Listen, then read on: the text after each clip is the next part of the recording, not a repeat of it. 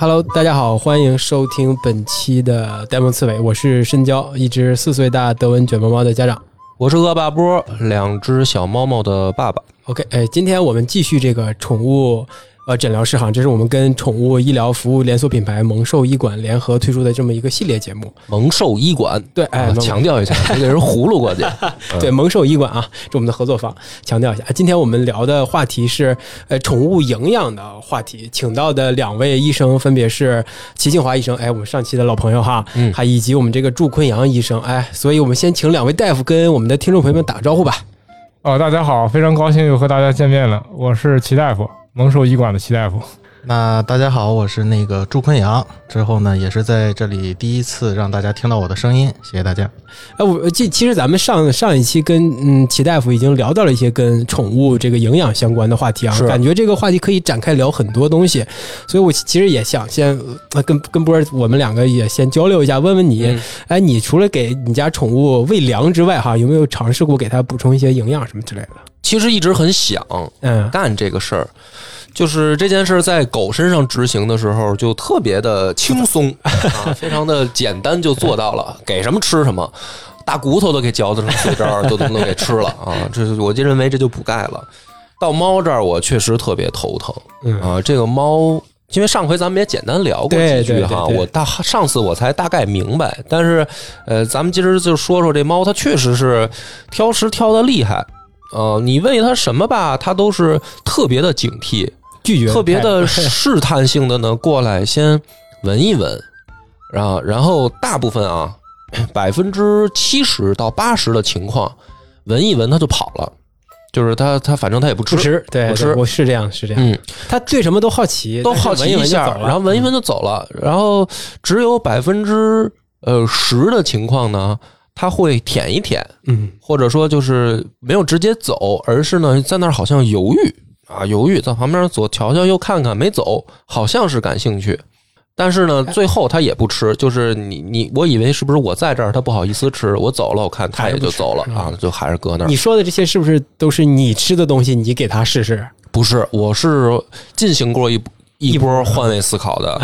最开始我经常尝试的呢是鱼肉嗯，啊，这我觉得猫吃鱼，这不是天经地义的吗，从小看童话故事就写的，童话童话故事里都说小猫偷鱼嘛，我总不能给它逮耗子吧，是吧？吃鱼吗？呃，没兴趣。生的我也试过，什么生鱼片、三文鱼那个我也试过，嗯好像也反正都不行没什么兴趣啊。后来呢，我就开始尝试水果。我想水果这东西维生素是吧？啊，是啊，它就是会好一点吧。我总不能说这个主食大烙饼、馒头什么，我估计他更更没兴趣了。然后那说炒的那菜，他可能也没兴趣。所以我就说，这个接近食物原味的水果，有苹果呀、什么西瓜、黄瓜啊什么的，我们都试过啊，都在家里面这个轮番尝试过是吧？啊，葡萄、香蕉什么的都试过，反正都不吃。苹果，那不是上次我说吗？苹果吃了一次，就是这么一次，我都惊了，我当时都激动了，吃东西了，改了，啊，没过两分钟，呃，吐了，全全吐了啊！就所以，我就是挺着急的，我想给它补补充营养，可是就是从这个食物上来说，没有不知道怎么办，对吧？对，没有找到它的这个到底吃什么，我就就差逮耗子了，我真的是就没招了，都快。嗯，对，其实我刚才跟梁博就聊聊了一段，其实我也提到了一些，呃，咱们给这些宠物。呃，喂这些东西其实也是根据一些营养素的关系，是吧？嗯例如什么蛋白质啊，嗯，什么碳水啊，对吧？嗯像跟人可能有一点互通，还有维生素、矿物质之类的。嗯所以我不知道，哎，我们这么以这么一个思思考角度去给宠物补充营养，是不是一个对的？所以我们先可以请朱大夫可以先跟我们聊聊，就是给宠物哎补充营养，大概是用什么基本营养元素是它必须的呢？那么首先啊，咱们说一下主持人刚刚提到的思路。其实接近于接近于人类的情况下，宠物和人类它们所需要的基本营养元素其实是非常类似的，大致上其实都是六类：蛋白质、脂肪、维生素、碳水化合物、矿物质，还有一个最重要的水。嗯基本上大类上就是这些。然后呢，其实注意事项会有一些的，就是主要是因为犬猫嘛，会有一些不能吃的东西，就比如说巧克力、葡萄、洋葱，还有过多的茄碱这一类的都是不能摄入的。哦，葡你没萄试过葡萄也不能吃啊，试过葡萄吗？我给猫试过，它没吃。哦，葡萄也不能吃啊，我这我不知道。就很危险吗？它这个具体危险到什有么程度吐的，有拉血的，当然最、哦最多的是呕吐。哦 所以，说这种东西不要轻易贸然新新知识点，葡萄也不能吃是，这我刚知道反正我是听说过它不能吃洋葱的，对吧？洋葱和巧克力我知道，嗯养狗的时候我就知道啊。在医学上呢，吃洋葱有可能会导致动物体内的红细胞溶解，也就是说溶血。哎呦喂，这个还很严重啊！所以说，一旦出现这种情况的话，在临床上，在临床上往往是很难救治。嗯，所以说，建议大家尽量不是建议大大家哈，建议大家请大家不要要。尽量不要去给你家的狗吃什么。绝对不要，对就不尽量了啊。咱就别建议了，别尽量了，对。嗯，其他的话，再者就是像动物上，往往更就更多讲究的是平常饲喂的一些蛋白质。你像，其实你平时喂的一些犬粮、猫粮里面，它后面都会有配料表，而往往就是蛋白质的含量是取决了这个它的一个价值和营养价值。脂肪往往是采用一种喷脂工艺在犬猫粮上去处理这些事情，而其中的维生素、矿物质，当然就会有很多它们可以吃的蔬菜。比如说胡萝卜啦，就这种是最常见的，咱们也常能接接触到的。人也常吃是吧？胡萝卜萝卜这我还没试过，我回去给我们家猫吃完之后，对于它们的维生素来说，其实是一个很好的补充量。哎，是不是有一些罐头里边它都有一些这些蔬菜的碎啊？在对的，有很多的都是你能看到成块的胡萝卜，也有的是打成泥混合成肉泥制成的那种猫条，也会有。嗯，情况很多见，但是呢，大家尽量不要去喂那些不能喂的。啊、对，呃，那那你可是不是可以再给我们强调一下，除了这个什么葡萄呀、洋葱之外，还有什么绝对不能碰这个宠物绝对不能吃的？除了这些，最致命的对于狗来说是巧克力，嗯，纯巧克力。当然带可可的话，你吃吃没问题了，是吧？就是可可，呃就是这个咖啡因还是可可这个东西 对对它来说就是是致命的，纯对吧？纯可可是不可以的啊，吃完了它会肾衰的。梁博，你之前是不是也了解过这种呃禁忌啊？嗯，宠宠物的禁忌饮食，我好像没有特别了解过这个东西，因为我可能更多的就是直接就喂粮、喂罐头。狗的我了解就是这两个嘛，因为有误服过给它，就是有我买那个汉堡王的汉堡。嗯，哦，因为里面有点东第一有点东西。条狗了，蛋蛋啊，那个汉堡王里面有洋葱，然后呢，我当时就是大意了，没有想到这个事儿，因为我平常老吃的是麦当劳 啊，我有时候吃麦当劳的时候，我就直接就是剩一点儿，就是分给他吃，他就每次我吃饭，他就扒在我腿边嘛，就是特期待。后来那那次吃汉堡王的时候，我也是就大意了，直接分了他一半。然后呢，确实我发现他便便带红色，嗯，啊、我就突然吓坏了吧？对我当时就发现，哎，不对劲，不对劲。然后呢，我就赶紧上网查了，我才知道啊，不能吃洋葱。那都是哦呦十多年前了，我才知道这个事儿。那是我第一次知道他不能吃洋葱。但是好在呢，那个那回呃剂量非常小，剂量非常小，所以我那个时候也才知道说。就这小玩意儿吧，他有时候他也不知道自己能吃什么，不能吃什么，就是你还不能放心交给他。我估计你搁那块巧克力，他也都能给炫了。反正所以这事儿还确实得主人得注意。嗯，但是我跟你可能不太一样，因为我很少尝试给它吃一些像这种真正的食物哈，除了那种加工过的罐头呀、猫粮啊、猫条啊这种小零食、冻干之类的，我很少给它吃这种真实的食物。当然，我也只养过猫嘛，可能狗可能也会尝试吧，但是猫我从来没有尝试过。哎，刚才其实住祝咱们这个祝大夫也也聊到说，可能你买这些东西的时候，这些粮啊或者是罐头，你要看这个营养元素这个配比表，对吧？嗯，可能蛋白质这个东西是非常关键的。那呃，其实咱们这上一期也跟齐老师这边也聊过这个配配料表的问题。嗯我不知道呃咱们这个需要买粮或者买罐头啊，或者买买这些其他营养素的时候，该怎么看这个配料表啊？对对啊，怎么看？因为我是不怎么看，而且我还有一个问题要追加，就看价。我主要看价儿。还有一个问题要追加，就是这些宠物粮里面，它是不是加了一些什么香精或者什么香料，是勾引宠物去吃的？就是因为我发现它们你干给吃胡萝卜，可能没有那样在猫粮中或者是罐头中有胡萝卜，它更爱吃。对，或者说就是是不是加了猫薄荷或者什么？因为我给它单独买过带猫薄荷的玩具，哎呀，那小猫抱着开心死了。抱着跟吸毒似的啊，就是那是头晕目眩的。就是这些猫粮是它健不健康？就是会不会它里面，因为有的时候，添加剂之类的之前会有有一种错觉，就是他越爱吃，我们就觉得这东西越好。但是后来我就发现，就是说这不一定啊，也许是它里面加了什么添加剂，其实可能并不健康营养，对对吧？然后反而是他爱吃，但是他又不懂。这个也是请齐老师给我们说说，怎么能判断一个好不好？宠物粮好不好，它健不健康，是不是从配料表就能判断？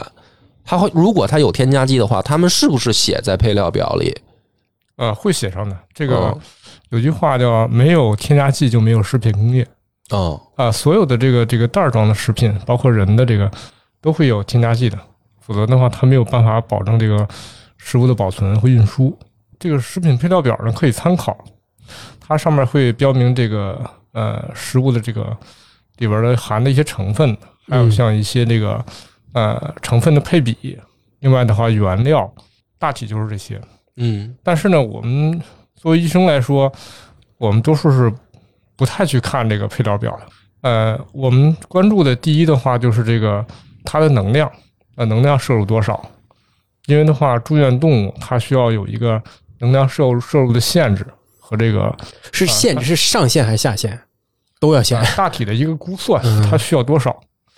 呃，另外呢，就是说这个我们一定要去看的就是它吃完之后的效果，呃，包括可能要追踪几年，因为这个食物里边的一些这个呃有毒的东西啊，呃，甚至有一些重金属啊，这个可能会有的，呃，各种食物里边都会有的，它不会说在短时间之内出现很多的问题，呃，可能需要很长久的去观察。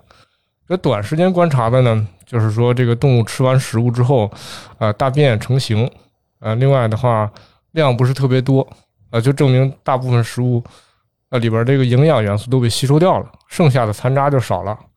另外的话，大便不是特别臭，嗯呃，还有呢，就是这个动物的状态非常好，比较有活力。另外的话，背毛比较柔顺，没有太多的这个毛屑。另外的话，眼睛周围也比较干净，呃，口腔啊，还有鼻子周围、肛门周围啊都很干净。呃，大体的话，我们判断这个粮食就比较适合这个动物。哦呃，另外也就是说，你们其实不是光只是看它配料表里写了什么，而是看这个宠物吃了以后它的表现来判断这个粮的好不能坏，看广告，要看疗效，然后看疗效啊。对，看疗效。每一只动物可能对同一种粮的反应都不一样，对吧？呃，每个动物啊，对，是的，是的对，就跟我们人也一样是吧？比如说我吃腰果是过敏的，嗯啊，吃完之后后背会会起疙瘩。啊，有些人呢，他可能吃桃儿过敏，啊，有些可能对牛肉过敏，嗯，啊，他就要设法去避开那些食物。呃，您刚才给出的建议，我我我我试着总结啊。第一个是看粪便，是吧？粪便能不能成型？辨一定要臭不臭然后第二个是看它的呃毛发，毛发是不是这个光泽有亮度？哎，对对对，然后第三个是看这个呃眼睛或者嘴的分泌物是不是正常，比如说是不是老流眼泪或者什么的，这个哎嘴上冒泡对有一些有。些狗的话，特别像那个呃贵宾系的狗，嗯。如果吃食物营养不合适的话，它会有很严重的眼线，就是眼睛会分泌很多这种眼屎。哎，对，分泌物非常多，褐色的。哦。啊，再有的话就看它的活力，活力吃完了以后的精神哎状态，对对对四个四个维度观察。对哦对对对对。明白另。外的话，还要观察这个粮食进入市场之后几年之后的反应。比如有些粮食，刚进来的时候评价挺好，哎，对对，有些质量不稳定，吃一段时间之后，哎，出现了一些历史上也出现这种毒毒狗粮、毒猫粮的这种爆雷了哎，对对对对，嗯一个两个的话，咱们不会注意，可能说，对哎，觉得这动物是不是得什么病了呀？呃，大面积发病，啊、这个就可能是一个粮食的问题。哎，对，正好我借着这个机会，你你说的这事儿，我想我们家那个加菲猫，它就老流眼泪，褐色的，它老流。我不是换粮，就是换了粮它也流。这个我问我媳妇儿，我媳妇儿说带着去宠物医院，医生说就是这品种就这样，是吗？哎，对，这种品种的话，它本身它就是一个短短脸品种，鼻啊子比较短，啊，它这个脸部甚至会有皱褶，这对，样的话，它这个鼻泪管儿就容易出问题。哦，这就是它就是品种事儿，跟哎粮食没关系是吧？哎，不一定，不一定。哦也不一定这个这个本身这个这个眼睛分泌物的这个病因很多，啊，很复杂，嗯又是很哎复杂。结膜炎、嗯鼻泪管阻塞，呃，哦营养不均衡，还有一些这个它本身它这个眼睛又比较凸啊，容易被毛啊什么的扫到，啊，它就可能会比别的动物多出分泌物。哦哦，所以还是跟品种有大概率的跟呃，品种有关系。会这个品种的话更容易有这个问题。嗯，对。嗯刚刚才齐大齐大夫你说你看猫粮合不合适，就是有有几个判断标准嘛？其实看疗效，对吧？你们其实不怎么看这个配料表的，是不是？嗯所以意思就是，所有的猫粮你要看它的配料表，基本也都是可以满足这个宠物的营养需求的，对吧？可以这么理解吧？它肯定会写是合理的。对，那倒是真的。所以你也不怎么那个东西，可能也就是个参考而已。有些呃，他会把一些什么添加剂多一点，有些添加剂少一点，有会有这样的区别吧？是的，是的。嗯嗯呃，具体的他们添了多少我也不知道，但是的话，呃，我会看它一个短期和长期的这个反应，嗯去嗯，判断这个粮食。啊，那还那还有就是他们这个，您您刚才说这个，它这个要热量的一个需求嘛，对吧？呃，那是不是猫和狗或或者是其他宠物，它不同品类之间以及跟体重是都有关系的，它这个热量的需求，嗯，这个跟消耗有关系。嗯好比说活泼一点就消耗多一点。啊，对，它活动量大，肯定就跟咱们人一样，跑了五公里，我要吃五个馒头，啊，一天躺着不动，我可能就吃一个馒头。我遇到的一个问题啊，因为我刚才也说，就是其实不，我家养猫，我也不喂它一些什么特别呃什么肉啊，或者直接喂肉这种东西，也不喂真实的呃这种食物，只是喂猫粮、喂粮和罐头，还有一些什么零食之类的。那我不知道我该我该怎么分配这种东西呢？说喂多少粮啊？多占比是呃粮食多少呀？罐头是多少呀？或者是零食该不该呃总喂它呀？这种我不知道呃齐齐齐大夫您有什么建议吗？而且我们就像他说的这种问题，我们可能作为不太专业的人呢，我们都是混着喂，，对。就是平常可能是猫粮加罐头加零食，是它是没有单一的嘛，所以这样的话呢，像您今天这么一说，那我是不是应该回去像单一喂？比如说我这两个周或者一个月，我就只喂猫粮，我先观察这个猫粮的效果，然后下一个月它就爽了，它就全吃罐头，然后再过来观察这个是这样弄呢，还是怎么来判断呢？是不是只有这样才能看出来哪个适合它，哪个不适合它？不能哦，不是的，啊，干猫粮的话都是平衡日粮。嗯，呃，平衡日粮呢，就是说它只吃这个食物就 OK 了，基本可以维持它的这个营养状况。所谓营养呢，就是基本上的话就是一个呃木桶理论，就是说呃六种营养物质啊、我要按一个合理的配比去给它吃。啊、哪种多了，比如蛋白质多了，啊、啊，那对不起，这个木桶的一节提高了，但是它的健康水平不会提高的。嗯啊，而是说它要其他的一块儿去提高，啊，也并不是说这个东西越高越好，它只是说有一定合合理的一个呃营养营养能量的摄入，啊，如果能量摄入太多了，在身体里边蓄积了，它就形成肥胖了，胖了，对，啊，如果能量太低了，啊，这个动物太消瘦了，所以的话，这个呃正常动物的体型，它有一个合理的一个体型，跟人一样。比如说身高多少，然后它体重是多少，啊、不要有大肚子啊、这个的话基本上体型可以，呃，就是说体型接近于健康标准，啊、它更有更有利于健康嗯啊、所以的话，这个食物呢，大家要平衡的去喂啊、建议这个湿粮和零食呢，多数不要超过总体食物的四分之一，就最好是在四分之一以下。湿粮控制在四分之一以零食下对对啊，和零食干粮可啊以呃四分之三，干粮占主要四分之三。一半儿以上。其实我还有想，一原来我就特好奇一个事儿，他老吃同一个，就比如说粮啊，他不腻吗？对就比如说人，你说我你老我也很好奇这个，啊、你老让我比如说天天就吃大馒头配咸菜，我该腻了；或者你哪怕天天就让我吃麦当劳，也腻了我就烦。了。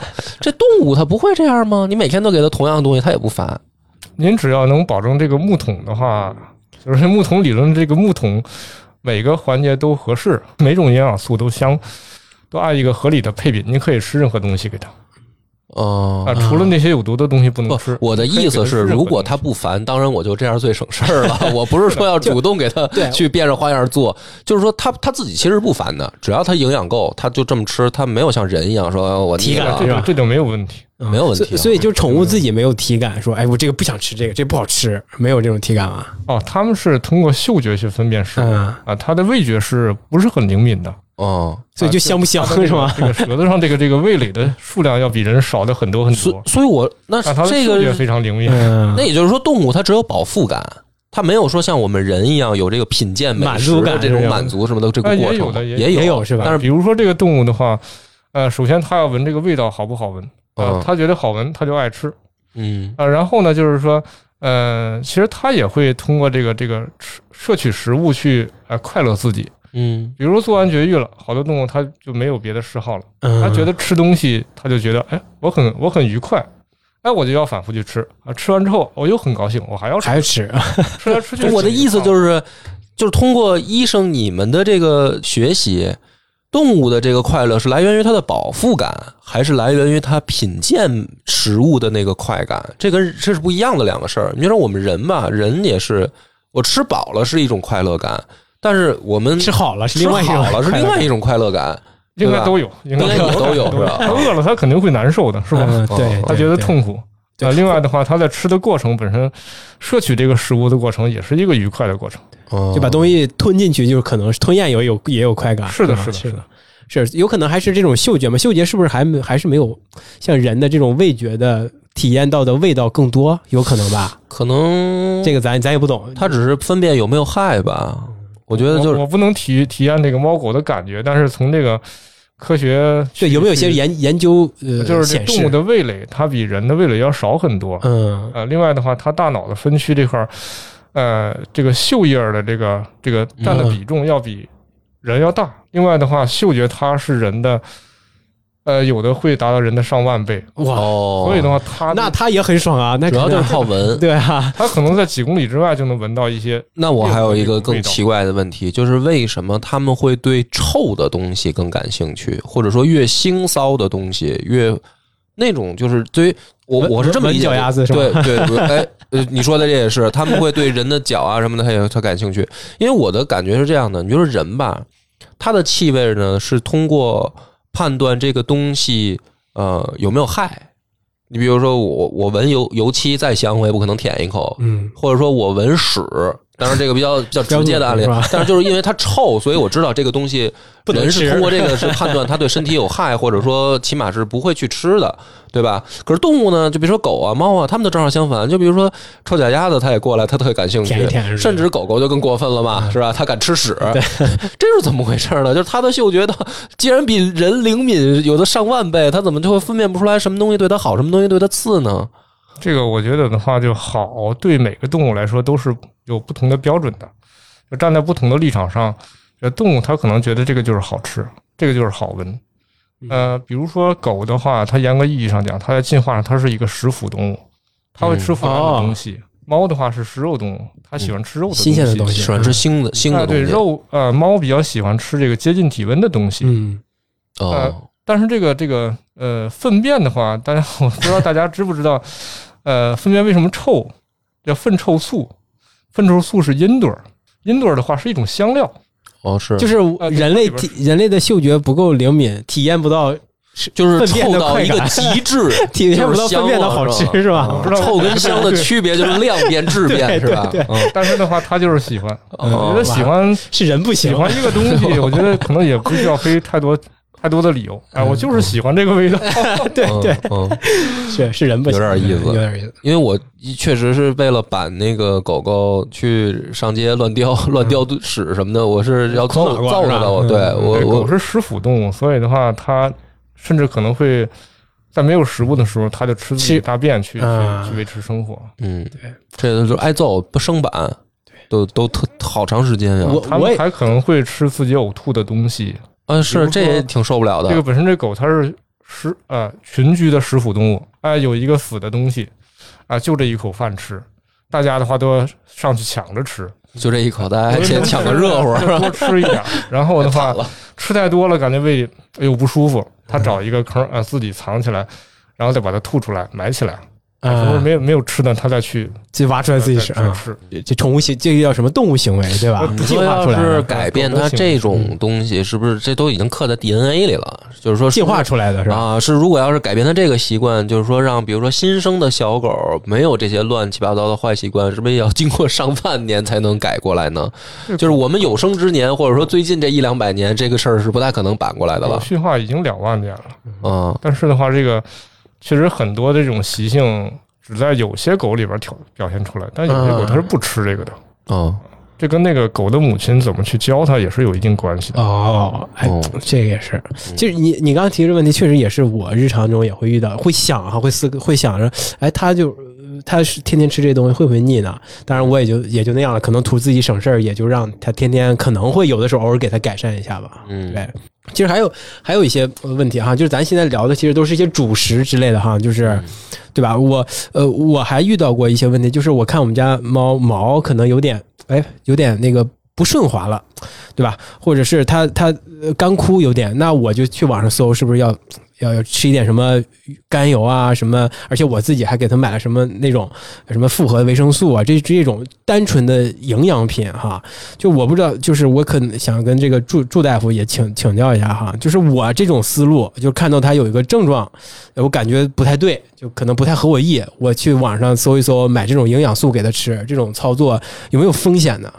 当然，你的这种行为是一定有风险的，嗯而且这个风险的话，主要是在两个方面。第一个方面就是你买的这些东西，就是也就是说你买的这些保保健品类的，或者说营养品类的，到底能不能解决你目前看到的问题？这是第一个问题。那么第二个风险就是这个问题到底是不是营养品能解决的？举个例子，你刚才说，哎呀，我家猫咪毛有点干对啊，毛有点干，感觉有点糙。那他有没有消瘦？呃，行为有没有其他的？他喜欢趴在阴暗的地方，或者说他懒得动了，有没有出现整体的快速的消瘦？这些问题都是要去考虑进去的。然后他吃饭怎么样？喝喝喝水怎么样？有没有过呕吐、腹泻等等？最后如果全考虑完都没有问题，那么可能剩下的问题是保健品能解决的。对，这我是会给买这买买买这种保健品的，但是我也会给他吃，有可能也不是按照那种他要求的那种连续的吃，但是最后他可能就也就好了，就怎么样？反正我可能比较幸运吧，我买买的这些东西可能对了症了，让他就变好了，所以还是那那那你说这种保健品，我我只能去经过医生的建议才能去买吗？那我能不能给我自己买个什么心理安慰呢？或者是就就就给给我们家宠物能放心的给它吃吗？我更关心的是你怎么喂进去的，它自己就吃了吗？爱吃，爱吃，爱吃，爱吃哦啊！那还挺厉害的。就因为它它就是已经是那种做成了那种玩玩具啊，或者是那种粉、粉状的东西啊，嗯可以放在水里，或者是嗯。一个小小小球，我闻着都都有点香味儿，我我我觉得猫应该吃。东。西做的吧，很适合动物去吃，对，哦。就跟小孩儿那个食药品食品一样。嗯，哎，他就喜欢吃，有的。是当糖豆吃，我感觉。哦，他当当当零食吃的。你没试过吧？你没试过给他买这种没有保健品之类的？没有没有，我顶多是买点那个什么那个就是膏的那种，啊。跟牙膏似的那个啊，给他挤着吃吃那个甜甜那个。那个可能当零食吃了，对吧？有的追着吃。对它是追着特喜吃，特别喜欢是追着吃啊。对对，而且我看有有的时候，我常给做的一个行为就是，我看它大便可能稍微有点稀，然后我就给它那个给它吃吃那个叫什么，那个叫呃那叫什么来，叫叫什么菌，益生菌。对，我就给它吃那种益生菌，呃，它确实有些改善益生菌啊、也是放在水里给冲，嗯或者是拌在那个叫呃罐头里给它吃。益生菌这玩意儿，请教一下这个两位医生，这干嘛用的呀？就是有到底有没有用？因为我是老听这种，人人也要吃吃是啊，是不是有智商税呢？这里对，算吗？齐老师，您先说说，要不啊，这益生菌本身它是一种活的细菌，啊？对啊，就是我们每天都在跟这个这个活的细菌打交道对啊。就是我们身体里边，比如说一个呃我这么体重大的一个人，我体内会有五公斤的细菌，嗯，哦，五五公斤斤的细菌。哎五公斤的细菌 就在这个胃肠，大部分是那你说得有多少多大的量？哦，是的，呃，这个如果大家给它吃益生菌，益生菌呢，它主要起到一个占位作用，就好比说，呃，胃肠道有什么问题了啊，比如说吃什么东西坏肚子了，是，呃，自己身体里边这个细菌啊，呃，可能会产生一些呃，就是有一些有呃有对身体有害的细菌，可能它会异常的增殖。嗯在这个时间呢，我们如果吃大量的益生菌，益生菌它就会附着在肠道表面儿，然后呢，这个是容易可能会导致致病的细菌，它就不会再附着在身体上啊，是占个位是吧？它它主要起到占位的占座儿的作用。如果比如说这炎症感染已经发生了，你再去让它占占位，呃，座儿已经被这个有病的细菌占占据了，啊它就哦不会起到太大的作用。这样的，是，哎，这有有有意思。所以的话，不是他们进去打架呀，我以为是那那所以就是像我这种行为，呃，吃了它有改善了，这是好事嘛？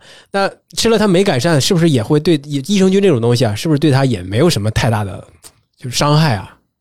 大多数是这样。是吧？那那我其实还是挺放心的。就是那其他的呢，那我还是挺关心的。就是我其他给他吃那些什么复合维生素啊，什么胶原蛋白、什么甘油之类的，会给他消化或者这些内脏带来负担吗？如果不对症的话，或者他不缺的话，呃，油性的东西肯定可能会有，油性啊的东西可能会还是得注意腹泻，啊，啊，大量吃肯定不行。比如说鱼肝油，对呀、对啊，这就不适合是吧？不适合老给他吃鱼。肝油肯定不行，鱼肝油它是 AD、嗯 AD 的成分，嗯，这个东西它吃进去，它是属于脂溶性维生素，嗯吃到身体里边它是不会被排泄出去的，它会沉积在身体里边。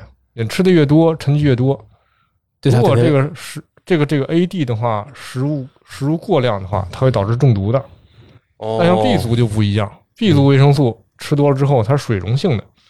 啊、如果吃多了 B 族维生素呢，大家自己也会有体验，就是说尿黄对啊，它就 B 族随着这个尿排出去了。新知识点，鱼肝油不不能尽量别吃对对对是的，是的，嗯这个可能会中毒的。哎呦喂，那真是。但是大多数的这种营养营养性的这这种，其实不叫药品，保健品是吧、也呃，补剂、营养补剂是吧？在医疗上把它归到那个食食物添加剂里面，哦。比如像益生菌什么的，都会归到食物添加剂里边，它也不是严格的药品。你看，我是确实做过这种很多无意的尝试，是吧？有些有用的，啊，益生菌刚才刚才是正确的，啊对对对占地儿嘛。行行行，但是鱼肝油请停止，嗯，是我买了一大盒，有有现在是半盒。适量适量。嗯，对。那呃，是不是我可以理理解理解为，只要我给它，就比咱纯从这个营养摄入的角度来说哈，只要我给他正常的吃粮，他也没有什么特别大的对这个粮的不适应。那其实他无论遇到什么情况，我其实都不不必要买这些额外的营养元素给他补充。如果他是看起来他异常了，只要带他去医院就可以了。他并不是因为营养的问题来导致他出现的这些额外的症状，可以这么理解吗？基本上是这样，因为你按路那那我就是木桶理论白花去考虑的话，你非把木桶的一个一一一个抬起来块木头把它提高的话，没有什么太大的意义。行了啊，那这我觉得这个就很重要啊，就是因为大家。这就是我觉得就是这个所谓智商税跟那个的一个原因吧，就出现的一个原因。是对啊，其实本来他就是看武？侠小说里写的那个那个什么九阴真经嘛，啊，那天之道损有余而补不足足什么的。对，其实下一个还有一个问题，我们就直接聊到这个另一个比较关心的问题啊，营养过剩。对，你说刚才我们都说的是怕他怕他饿着是吧啊，怕他不够怕他瘦，怕他饿着啊，怕他营养不够。但是还有一个问题，其实我们家猫已经出现了，我们家那只小母猫银渐层已经出现了，你看出来它已经一个胖球子。那你现在我感觉明显是已经进入肥胖的这个阶段了。这事儿是怎么回事呢？就是有一段啊，我跟我媳妇儿都特忙，她要出差好长时间，嗯然后我也要有那个外面的好多事儿，可能平常就是回家都很晚。正好那一次给它放了一大堆吃的，不是不是那个段时间呢，是我们就给他送到我媳妇儿她妹他们家先寄宿一段时间，大概有一个月啊，就是肯定是照顾不好，因为家里两只猫嘛。送过去了以后呢，这小兔崽子回来以后就跟个气球似的，被吹起来了。就不知道是在人家吃了什么好东西了，可能是不是抢着吃啊，还是什么的，怕怕不够啊，反正回来以后就巨胖，巨胖以后呢，导致问题啊，就是他他还不是说什么肥胖症那些问题，他最直观的一个，就像我这么粗心的人，肉眼可见的一个，他舔不着自己的肛门了。啊，他特别胖，他肚子特大，他自己蜷成一个球像，他原来是自己能清理自己的这个生生殖系统和那个排泄系统的，他现在都够不着了。所以呢，就是他现在每过一个礼拜，我们得给他擦屁股，嗯，他他自己的屁股上会有那个粪便的那个堆积物，他够不着，然后就就很明显的问题，就就就是肥胖导致的。哎，这个我们也是要请教。我现在就考虑，其实我现在是两只猫区别对待，那只加菲呢太瘦。我想怎么给它增肥，那是咱们上半上一半部分的问题，我得给它补什么。下半部分是这只这个银渐层这只小母猫它太胖，呃，这是怎么弄？怎么回事？它是哪部分让它导致说宠物会发胖？吃什么东西会容易导致宠物发胖？对，是这这个也是个我我们家的嗯猫是绝完育之后，嗯它有一段时间它就突然间就嗯特别胖，嗯就是能能感受到它肚子都快拖地了，你知道吧？是吧？而且而且那个猫还是。是很瘦的啊，是那个嗯卷毛嘛，它看脑袋小，它看起来会很瘦，但即便是那样，我已经能看出来 它已经拖地了，你知道吗？它就跟人不一样。我我们家那猫也是小瘦脸儿。对，啊，小脑袋，大肚子脑袋没胖，嗯就是身体胖下来，完全不成比例。而且你明显能感觉到它嗯没有之前跳的高了，以前它噌嗯就上去了，现在蹭嗯蹭得两下子，中间踩一下才能上去这。咋回事？这这它这个变胖是我们应该怎么去调整？怎么才能健康的让它呃调整回来呢？朱朱大夫，你您祝大夫给我们再说说这个。呃，其实现在呢，很多养宠物的朋友都有你俩刚才说的这种困扰。对，嗯我觉得普遍现象。哎呀，别人是养了个狗，我是养了个球；别人是养了个猫，我还是养了个球我。是天天在喂猪，对，就感觉好像别人在养宠物，我好像在农村养猪，哎，对，嗯对吧？就这种事情，其实大家都有困扰。呃，解决方案呢，基本上都在我们自身身上。嗯就是第一，能不能做到少吃，嗯，或者说是能不能做到合理的少吃。但是不能突然戒断吧？这个东西可不是说断它一天粮什么，这不行吧？这个肯定不行。就是尽量啊，尽量慢慢减少让，让它辟谷是吗？对，就是教它打坐。你首先，你比如说他现在身长多少，然后估摸一个理想的体重，你像嗯常常常规的猫啊，就是比较合适的体重大概就是四公斤左右，啊，就是这个四公斤是可以接受的，嗯嗯，就是它不会太胖，也不会太瘦。那么你如果说你家的猫已经十公十斤了，就五公斤了，你得往下瘦两斤。那么你首先在热热量上，也也就是在卡路里方面，你造成个缺口是吧？看好 它的配料表，算好了，你可能最少就需要往低往下面减十克粮食每天，哦，每天减十克啊，而且跟咱们个人来讲，因为毕竟我也比较胖嘛，然后我的减我在减脂的时候也会比较麻烦，嗯嗯，不光要少吃，还要多动啊，是吧？要多动啊。啊，但猫又不能遛，但是你得陪它多玩儿啊，是吧？觉啊，陪它玩儿，啊对，啊，是吧？就是拿逗猫棒逗它啊嗯，这也你人也累，你知道吧？对 对，主要是就是人累。你瘦，嗯，它才能瘦；嗯你不瘦，它也受不了跟着胖了。哦是主要其实跟人减肥也差不太多，是吧？就少吃多动呗。用减吗？就这个我也是特好奇，就是说他要是胖着也没什么伤害，不减也行的话，那就不减了。就是从医学的角度，医生们建议宠物要减肥吗？呃，从我们的角度来讲，我们希望每一个能见到我们的宠物嗯都是一个非常完美的体型。啊啊，为什么？因为像您刚才形容的，脑袋大、脖子粗、肚子大大的，嗯那么它很有可能就会有一个问题，可能三高了是吧？对，第一是三高，嗯。就是通俗意义讲的三高，可能高血压、高高血脂这一类的可能会有。啊。那么在我们临床上常见的就是这个猫或者犬在年轻的时候可能身体负担不大，嗯，但是到老年的时候可能就会出现一个心脏负担很大。啊是。第一是心肺功能，第二可能就是肥胖的犬猫更常见的就是便秘、哦。排便困难，嗯，往往会出现这种情况。还是要减，还是要还是得减肯定得减了，还是得减。对，行了，嗯，带着小兔崽子开始体育锻炼了，主要你得你得累着，是吧？你得都平常饭后呃六半小时跟他一起玩半小时不。能给他弄一个跑步机什么的，让自己在上面跑跑。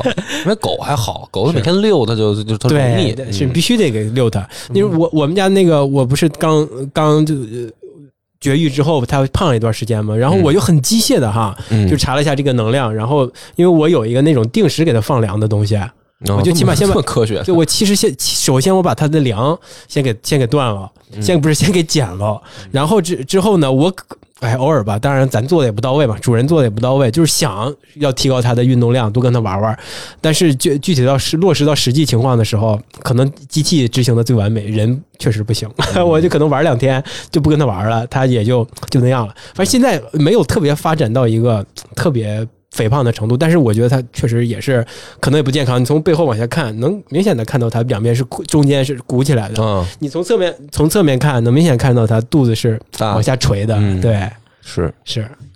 那齐老师呢？齐老师，你你们家猫有这种肥胖状况吗？我 没有 这个，嗯，确实肥胖的话，其实就是跟食食食物食物的摄入有关系对的。就好比说一个水池子，这个上面放水，下边出水，上面放水进来的就是吃进吃进来的食物，嗯动物吸收了多少，有没有消耗？另外的话，这每天它消耗了多少能量？如果这个不成比例的话，最后动物就会越来越胖。呃，如果你想给它减肥呢，呃，肯定你要呃准确的去称量食物，对呃，一定要称量食物，要把食物放在一个罐子里面，每天给它吃了多少食物都要称一下。呃，而且这个这个食物你往下降的时候啊，不能降得太快，嗯一般两个月降百分之十，嗯，两个月降百分之十。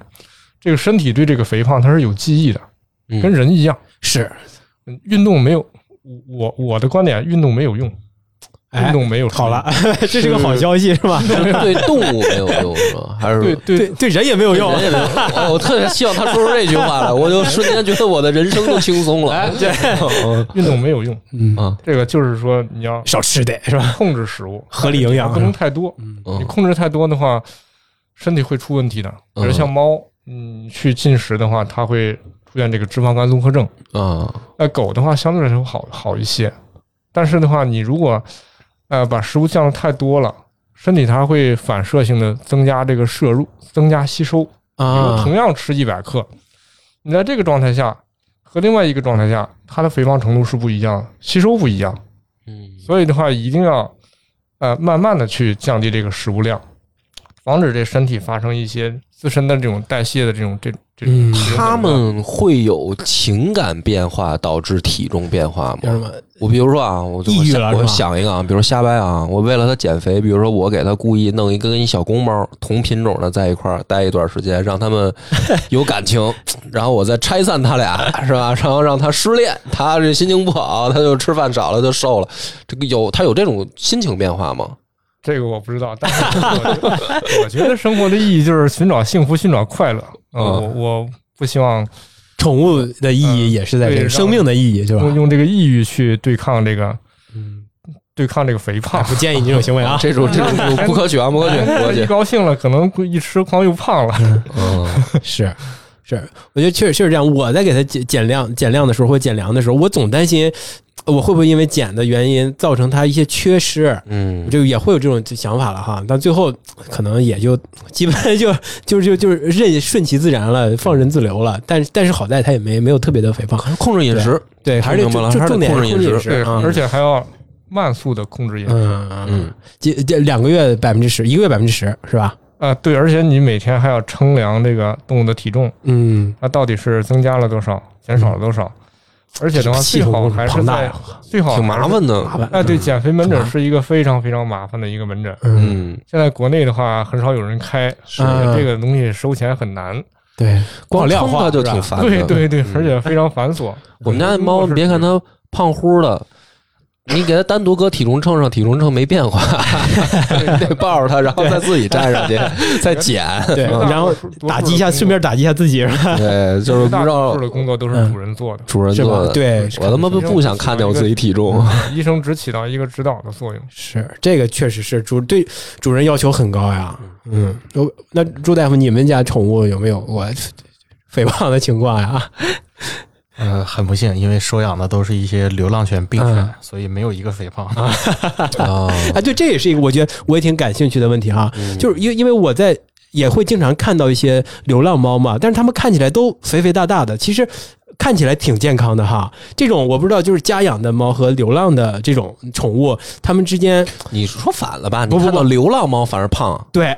我看过都看过不少流浪猫，都是感觉胖胖的，感觉自己就威挺威武的。我就你们小区大妈多，对不对？有养的很好的，对是吧？有虽然流浪，但是吃百家饭吃的更多。对，哎不就咱们之前也不跟这说过吗对，也聊过嘛，跟那嗯谁那个宠那个叫故宫那个是那个谁也嗯那个老师也聊过，拍照那老师嗯看故宫的猫也是都精神很好，是吧？